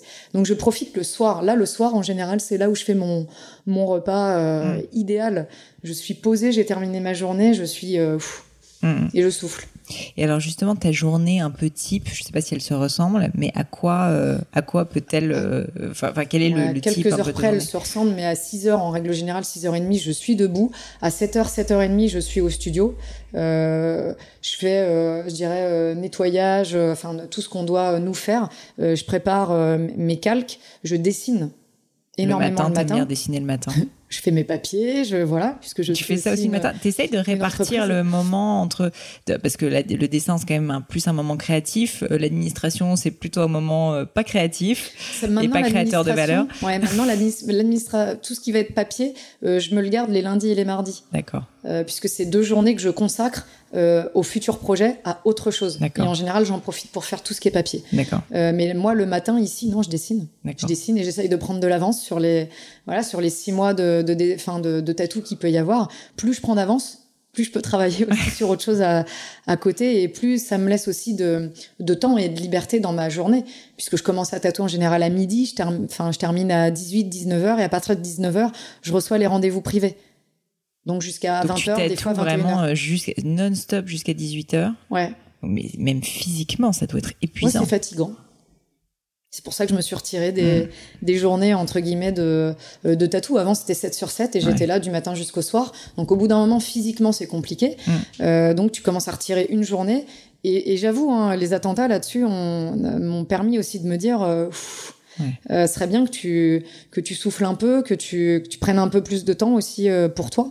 Euh, et là, en début d'année, voilà, j'ai fait le choix de, de déménager, de me dire parce que quand je suis sur Paris, Je viens là, il y a un espèce d'instinct naturel, j'arrête jamais. Donc pour pouvoir m'arrêter, il fallait prendre une vraie décision et, euh, et il se trouve que euh, que je suis rentrée et voilà donc euh, dans ma maison, mon jardin, à 400 km d'ici et du coup c'est une vraie barrière. Parce que pour venir, il faut que je prenne le train. Non mais c'est ça. Mais du coup c'est quand, quand tu es ici, tu es à fond dans ce que tu fais. À fond. Je voilà, il n'y a pas une minute. Euh, je trouve ça génial en fait de se créer un cadre comme ça. Je suis à fond. Et après, ce qui est du domaine du quand je suis chez moi, je suis chez moi. Mm. C'est le privé, c'est ça va être mes amis, ça va être ce que je fais euh, chez moi, mes chats. Pour tous ceux qui vont écouter, qui savent que que mes deux chats sont euh, sont très importants. Mais voilà, les, les, animaux. Après, ma famille, parce que moi, je suis rentrée dans le dans le domaine familial. Donc, mm. ma maman habite à côté, mon frère habite en face. c'est génial. Voilà, et c'est un cadre qui pour moi est important. Ouais, et puis je suis sûre le cadre que de la plus famille, créative aussi. Je suis allée le chercher, mais peut-être parce que je l'ai quitté pendant très longtemps et que à un moment donné, euh, euh on comprend aussi que euh, qu'il est là. Hmm. Mais il y a beaucoup de, de, personnes, parfois qui écoutent ce podcast, qui me disent mais c'est très difficile de couper entre vie personnelle et vie professionnelle. Là, je trouve qu'en fait, ce qui est assez génial, c'est que tu as créé un cadre pour, en fait être obligé. Parce que j'y arrive, parce, que, sinon, j'y arrivais pas. C'est ça en fait. Il n'y a pas de secret, c'est très même, dur. Même des fois en dehors, il y a, y a, des personnes euh, quand je parle avec des amis ou mm. même même dans ma famille, hein, quand on me dit ah mais j'ai telle personne qui m'a demandé parce que vu que tu tatoues et blablabla, et là je fais mais mm. et ils ont du mal en fait à comprendre que à un moment donné, je suis moi en dehors, mais euh, j'ai pas forcément l'envie de parler de tatou parce que j'ai besoin de couper parce que la semaine de 7 heures dans tous les cas à 22 heures ou même à 23 heures, il y en a même qui pourraient dire que je réponds même à des mails le matin à 4h30 ou à 5h si je suis réveillée. Donc euh, au bout d'un moment, on a besoin de faire des fractures. Là, pour moi, je parle de fractures parce que c'est nécessaire. Mm, mm. Il faut sortir la tête de l'eau pour euh, pouvoir se remettre en fait en immersion totale et, donner le, maximum. Mais à un moment donné, il faut faire des pauses. Elles sont nécessaires. Et qu'est-ce que tu penses du fait d'avoir plusieurs projets en même temps?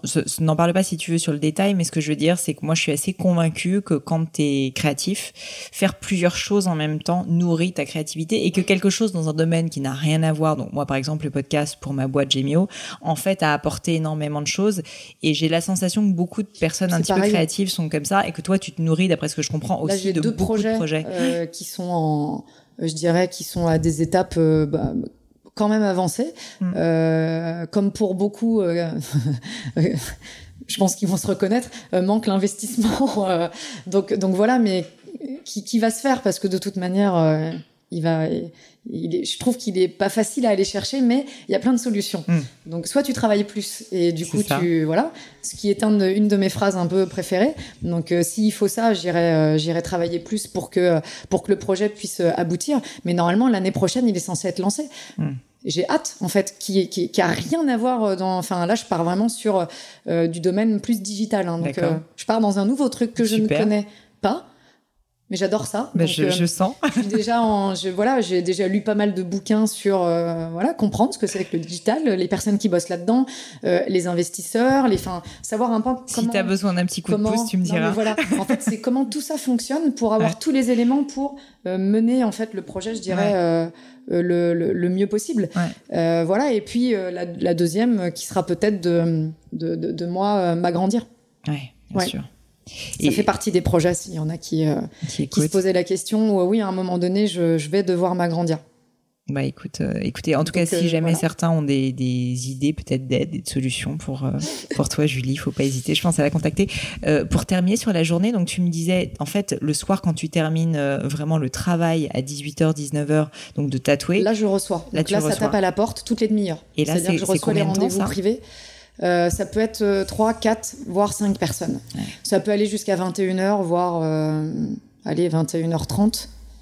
C'est rare, maintenant j'essaye en fait aussi de faire en fonction qu'à 20h euh, ça soit terminé parce que bah, depuis 6h le matin, j'avoue, je suis un peu oui, je suis fatiguée. ça m'est déjà arrivé à certaines personnes de leur dire, je suis désolée, mais là, en fait, je, euh, ton projet, est-ce que je peux te recaler à un, autre moment? Ça a été très, très rare. Je pense que ces personnes-là, on peut les compter en, en, plusieurs années sur les doigts d'une main, mais juste parce que j'étais fatiguée et que j'étais pas à même de pouvoir répondre. Mmh, mmh. en fait. Je comprends. Bah, au moins, ce qui montre que tu as une très forte honnêteté intellectuelle parce que tu, tu, tu à 100% disponible pour la personne et en forme quand tu le fais. Ils viennent, mais ouais, mais tout le monde ne fait pas ça, tu vois. Ils viennent mm. pour ça et parce qu'ils savent que c'est ce que je, je veux dire, ce qu'on lit sur le site, c'est ce que je suis, ce que je mm, dis, mm. c'est, enfin, je veux dire, il n'y a pas de, c'est comme ça. Donc euh, non, euh, je les écoute. Je suis là pour les écouter. Je suis là pour euh, pour répondre à leur à leurs demandes. Je suis là pour les orienter important. Je suis là pour les éduquer au tatou et ça mm. très important parce que ça manque un peu des fois de, euh, je trouve, euh, pour la plupart des tatoués euh, par moment. Puis une éducation plus, on va dire symbolique, intellectuelle. Ça, sur, sur, le tatouage, du fait de attention, de, tu sais, mais si tu le fais là ou réfléchis, un petit tatou, il faut qu'il ait son petit emplacement aussi. ne va pas prendre peut-être le potentiel espace d'un futur projet que tu pourrais avoir plus gros et où si tu mets euh, ton petit tatou en plein mm. milieu ici, il pourrait te déranger pour après. Des fois, j'ai des gens qui m'ont dit ah ouais non c'est vrai j'avais pas pensé. Ah non bien sûr parce que je suis aussi là euh, pour t'orienter ou de, tout de moins te donner des éléments pour que dans ta réflexion tatou puisque 50 50 euh, tout le monde a sa responsabilité aussi mais pour donner en fait les moyens euh, à la personne d'évoluer dans le tatou si c'est son souhait mm. à terme de continuer euh, de faire des tatous, mais qu'il ait, euh, je dirais, les meilleures bases pour se dire mm. non, c'est vrai que là, l'emplacement y était bien et puis je peux continuer mm. et je peux en ajouter. Puisqu'il faut savoir que quand une porte est ouverte dans le tatou, en général, un tatou veut dire potentiellement peut-être un futur. Si peu que la, première expérience se passe très bien, en général, il y a, il y a un petit côté. Et, euh, et, juste pour terminer la journée, je suis désolée, je, je, je, je te harcèle là-dessus. Donc tu m'as dit que tu te couchais plutôt tôt, donc c'est à dire que quand tu termines ta journée, je mange et je me couche. Tu manges et tu te couches quoi. mais en fait, je trouve ça hyper rafraîchissant de se dire, je me lave. Il n'y a pas de secret dans la vie. À 21h30. quand on se lève tôt tous les matins, on se couche tôt. je suis au lit. Il y en a même qui me disent, mais t'es une, es une mémère en plus avec tes deux chats et tout, t'es une mémère un chat quoi. mais oui, mais moi je, je suis levée très tôt. Ouais. Et je, j'adore commencer ma journée, j'adore arriver là, euh, au studio, euh, mettre la clé dans la porte. Je suis toute seule. Je veux dire, même les bars à côté ne sont pas ouverts. J'avoue que j'aime bien cette. Je me lève assez tôt aussi. Euh, je, fais, je fais ça et, la sensation d'être seule, c'est génial. Oui, j'aime beaucoup. À Paris, ça fait du bien en plus. tu mm, sais, quand tu es sur le trottoir et que tu dis bonjour juste, tu sais, aux personnes de la mairie, aux gars qui font. tu, reconnais un peu toujours les mêmes d'ailleurs. Toujours les mêmes. Ouais, ouais. Donc, euh, ouais, j'aime bien. J'ai l'impression que c'est un moment euh, à mm. moi, en fait, celui-ci, où quand je me lève, euh, voilà, je mets la clé dans la mm. dans la séance, je regarde si vraiment, voilà, les, les, voisins entre guillemets du du quartier, je vais croiser les, les gardiennes des immeubles, voilà. Donc, je, ouais, je sais pas, j'ai l'impression que c'est privilégié, et que le reste de la journée ne l'est plus parce que ça appartient un peu à tout le monde. Mm. Ah ouais, complètement. Voilà. Complètement. Génial. Euh, autre question que j'aime bien poser, c'est le meilleur conseil qu'on t'ait donné. Donc je saute complètement du coq à l'âne, rien à voir. Est-ce qu'il y a un truc qui te vient en tête? Ça peut être perso, ça peut être pro, ça peut être euh, très spécifique au tatou, c'est vraiment comme tu le sens. Non, parce qu'en fait, c'est quand même beaucoup de. Les conseils, il y en a. Si, si tu es un peu ouvert à, ça, il y en a beaucoup, mais il faut ah savoir les. Bah, c'est celui qui est le plus adapté à toi et qui t'a peut-être le plus marqué. La patience. ouais. Apprendre à être patient. Ouais. Parce que la, la, la, patience, elle amène à, je trouve, beaucoup de choses positives et à du recul. Et je pense que je l'étais moins avant et que j'étais peut-être un peu trop euh, justement dans le dans, dans, dans le feu à me dire qu'il fallait aller aller aller vite et, euh, et ça a modifié pas mal de petites choses c'est-à-dire que j'ai compris aussi que euh, patienter c'était aussi peut-être pouvoir mieux travailler dans l'organisation, dans ça permettait de structurer aussi un peu euh, les choses, même si déjà de base je l'étais. Mais la patience m'a permis de prendre du recul, mhm. d'analyser mieux les choses, pour peut-être mieux après, euh, peut-être moins abandonner certains projets ou certaines choses. C'est-à-dire qu'on a tendance à, faire les choses et puis à se dire ah mais ça n'a pas marché. Donc euh, puis on veut que ça marche vite. Oui, et on veut que ça marche vite. Et à l'inverse, la patience m'a permis de me poser. Mm de réfléchir et de me dire non en fait ça peut marcher. C'est juste qu'il fallait prendre du recul et, euh, et voir les choses autrement. Hmm. Leibniz changer la pièce du puzzle. Je citerai alors j'ai lu Leibniz dans une vie antérieure mais je ah, t'avoue que c'est très compliqué. Je me rappelle pas euh, du titre du bouquin. C'est un truc c'est la théorie des Bref, je retrouverai ça, je le mettrai pour les personnes qui nous écoutent dans le lien du podcast. Il y a des personnes qui ont des, une âme de philosophe. Ouais, mais parce que je trouve euh, cette façon en fait de, de, voir les choses euh, très importante. Ça me rappelle mes cours de philo de, de prépa. moi aussi. dans, dans les études, il y a aussi euh, tout ça. Mais euh, ouais, peut-être vraiment la, la patience, parce que je trouve qu'aujourd'hui, euh, les gens l'oublient, euh, parce que tout va très vite, parce qu'en un clic, tu peux avoir les, tu peux avoir ce que tu veux. Euh, et moi, j'ai du mal avec ça. C'est-à-dire que même pour le tatou, les gens sont là-dedans, dans cette, mm. dans cet instinct du, euh, je demande mon rendez-vous, je veux être tatoué tout de suite, et mm. je veux que. Et souvent, je me dis, euh, mais, mais, mais ça marche pas comme ça, en fait. Mm. Et puis, prenez le temps, en fait de faire. Prenez le temps de juste un tatou, euh, le fait de patienter, mais tu as ce, petit, euh, je sais pas comment dire, tu as cette frustration de, de te dire euh, j'ai envie de l'avoir, je veux, et il faut le cultiver ça, parce que si tu as tout tout de suite sans avoir donc les gens pensent qu'en plus qu'il n'y a même pas besoin de travailler en plus maintenant pour avoir les choses. Je remets dans une réalité, il n'y a pas rien sans rien. Hein les gens travaillent, ceux euh, qui potentiellement peuvent être des modèles euh, travaillent beaucoup. Euh, moi, j'entends des jeunes qui des fois me disent euh, je voudrais être youtubeur et tout parce que c'est cool parce que parce qu'ils gagnent beaucoup d'argent parce que et là je leur dis mais est-ce que tu sais ce qu'une vidéo, ne serait-ce qu'une minute trente mm. d'une vidéo peut demander à quelqu'un? Non, parce que ça c'est la facette. Donc on te fait croire que en fait, donc c'est cool, mais non, ça demande tout demande du mm. travail à partir du moment où tu veux arriver à un résultat. Il faut pas oublier qu'avant il y a eu soit des années, soit beaucoup, beaucoup, beaucoup de travail. Donc il n'y a pas de secret. C'est sûr. C'est certain. Euh, une autre question que j'aime bien poser, c'est euh, une croyance euh, en quelque chose que tu as et où tu sais que globalement c'est pas du tout universellement partagé. Je veux dire un truc où tu sais que quand tu le dis, les gens te prennent un peu pour une folle ou se disent non mais c'est n'importe quoi. D'être humaniste. Ouais, parce que je sais pas si euh, moi, sœur Emmanuelle euh, euh, m'a beaucoup marqué. J'ai lu beaucoup de choses en fait sur elle, mais moi, je crois en l'humanité. Je suis ultra humaine. J'aime mm. les gens, même si des fois on a l'impression que peut-être pas, euh, ou enfin peut-être différent. Mais non, j'aime beaucoup, beaucoup les gens. J'aime l'humain. J'y crois, mais fortement.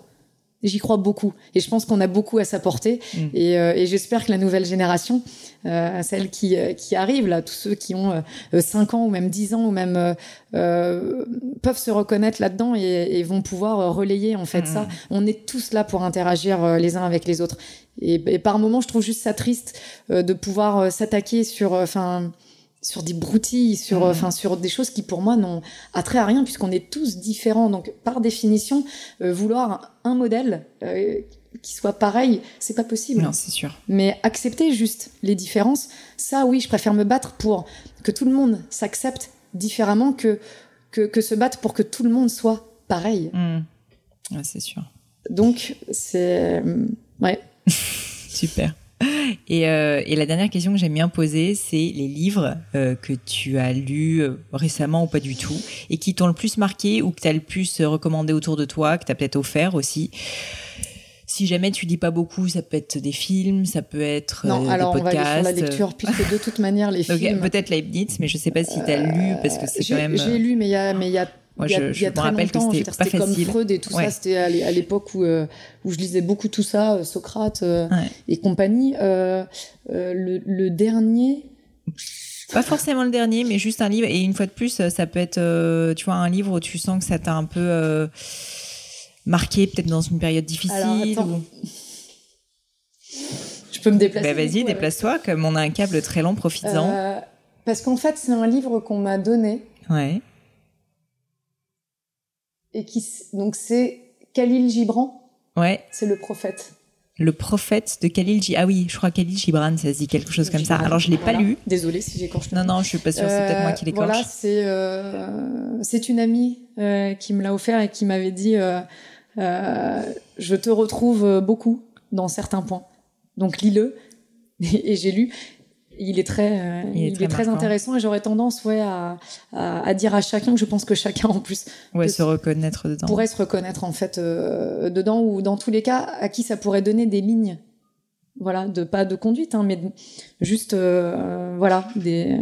Apprendre à mieux se connaître aussi peut-être. Ou voilà. Ça marche super. Bah, je le mettrai aussi dans les notes du, du podcast. Julie, merci mille fois pour tout ce temps. Et merci à toi. Euh, J'étais hyper inspirée et euh, super heureuse d'apprendre à mieux te connaître, enfin te connaître parce qu'on se connaissait pas avant. Euh, si on veut te contacter ou euh, juste suivre euh, dans le monde merveilleux du web pour suivre tes projets à venir, comment est-ce qu'on fait? Me suivre pour le tatou, c'est Instagram, Marlène mhm. Le Cidre. Me contacter, c'est le site internet. Ouais. Donc c'est marlènelecidretatou.com. Euh, et ensuite, je vais bientôt, voilà, le site va euh, va s'ouvrir à un petit peu plus de choses sur un système de blog, sur euh, les, tout ce qui est collaboration ou partenariat que je peux faire aussi à côté, puisqu'on est aussi contacté. Mm. voilà, moi, je suis aussi en, agence pour pour des photos, pour pour tout ça, et je vais intégrer un petit peu plus aussi. Super. Je dirais ces branches là qui peut y avoir et sur l'évolution de ce qui va se passer par la suite. Ouais. Génial. Bah, je mettrai tout ça dans les notes aussi. Merci mille fois pour tout ce temps. Je sais qu'il est précieux. Merci pour ton temps à toi et merci de m'avoir contacté en fait et de m'avoir donné la parole parce que je trouve que c'est ce qui manque aussi aujourd'hui. Donc je suis très contente euh, que tu sois venu vers moi et que voilà et d'avoir pu exprimer, euh, je dirais, pas mal de petites choses. Bah, c'est une belle rencontre pour moi en tout cas. Merci beaucoup. Partagé. À bientôt. Merci. Hello à nouveau. Et quelques dernières petites choses avant de vous quitter.